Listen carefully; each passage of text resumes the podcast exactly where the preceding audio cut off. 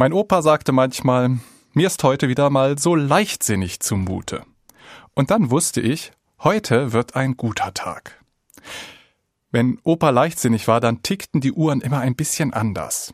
Dann gab es sehr süßen Sirup mit nur sehr wenig Wasser. Und einen Riegel Schokolade direkt vor dem Mittagessen. Auch im Schwimmbad durfte ich ohne kalt zu duschen einfach so ins Becken springen. Oder in der Stadt hat Opa mir einfach so ein Buch gekauft und meist kamen wir eisverschmiert nach Hause.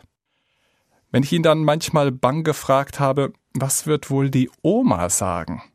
Dann hat er nur verschmitzt gelächelt und gesagt, all deine Sorge wirf auf Gott, denn er sorgt für dich. Da kann die Oma gar nichts machen. Einfach mal sorgenfrei und ohne Bedenken den Tag genießen. Einfach leichtsinnig sein. Aber wer wird schon gerne als leichtsinnig bezeichnet? Im Duden steht als Bedeutung zu leichtsinnig fahrlässig, gewagt, riskant, sorglos. Leichtsinn ist nichts für die, die es immer ganz geplant und richtig und sicher haben wollen, wo alles wohl durchdacht sein muss.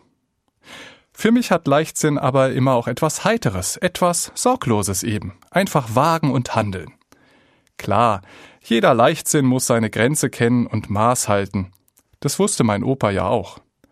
Doch ich bin ihm dankbar dafür, dass er mir gezeigt hat, das Leben braucht Tage mit Leichtsinn.